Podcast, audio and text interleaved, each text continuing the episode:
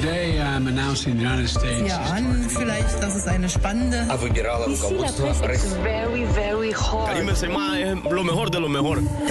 La revue de presse internationale sur Europe 1. Nous irons ce matin au Japon et au Royaume-Uni. Première étape, les États-Unis. Bonjour Alexis Guilleux. Bonjour. À la une à Washington. Eh bien, les nouvelles sanctions américaines contre la Russie, les États-Unis renforcent leurs mesures contre Moscou et interdisent tout nouvel investissement dans le pays alors que les preuves d'atrocité s'accumulent, titre le Washington Post.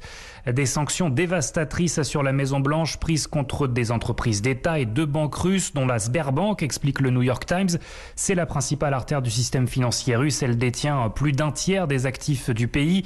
Il y a un mois, les sanctions contre elle avaient été limitées. Les États-Unis gèlent désormais toutes les relations entre cette banque et l'économie américaine. À cela s'ajoutent des mesures contre les proches du pouvoir russe, dont les deux filles aînées de Vladimir Poutine. Deux femmes si secrètes que de nombreux Russes ne savent pas à quoi elles ressemblent, raconte le Wall Street Journal.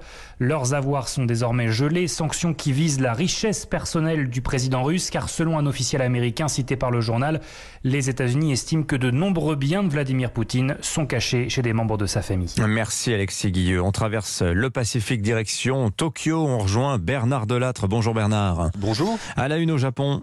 Le Japon qui, comme si de rien n'était, continue d'importer du pétrole russe, alors que les groupes nippons Mitsubishi et Mitsui poursuivent sans état d'âme l'exploitation de deux immenses gisements de gaz en mer d'Okhotsk, dans l'extrême-orient russe, contrairement aux géants Exxon et Shell, qui eux s'en sont désengagés dès l'invasion de l'Ukraine. Hélas, notre pays est si pauvre en ressources énergétiques qu'il ne peut se passer du pétrole et du gaz russe, constate amer le Japan Times. Cela met en colère le quotidien nationaliste Sankei, pour qui, en faisant cavalier seul par rapport à ses partenaires du G7, Tokyo porte un coup terrible à l'unité indispensable des nations coalisées contre Moscou. Cela fait longtemps que le Japon aurait dû veiller à diversifier ses approvisionnements énergétiques, ajoutent les journaux de gauche Asahi et Manichi. Faute de l'avoir fait, il en paye le prix à présent, en termes d'image internationale notamment. Merci Bernard Delattre. Enfin au Royaume-Uni. Bonjour Laure Van Ruymbeck. Bonjour. À la une au Royaume-Uni. Je vous parle d'un Britannique accusé d'espionnage pour le compte des Russes. David Smith, 57 ans, travaillait à la sécurité de l'ambassade britannique à Berlin. Selon le Télégraphe, il aurait vendu des informations aux services secrets russes sur les personnes entrant et sortant de l'ambassade, des informations qui seraient classifiées secret défense. Monsieur Smith avait été arrêté à son domicile à Potsdam, à l'ouest de Berlin, l'été dernier par la police allemande, qui, selon le Daily Mail, aurait trouvé un grand drapeau russe dans son appartement, des casquettes militaires soviétiques et aussi un roman d'espionnage de John Le Carré.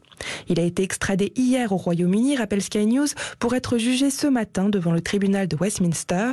Neuf chefs d'accusation pèsent contre lui.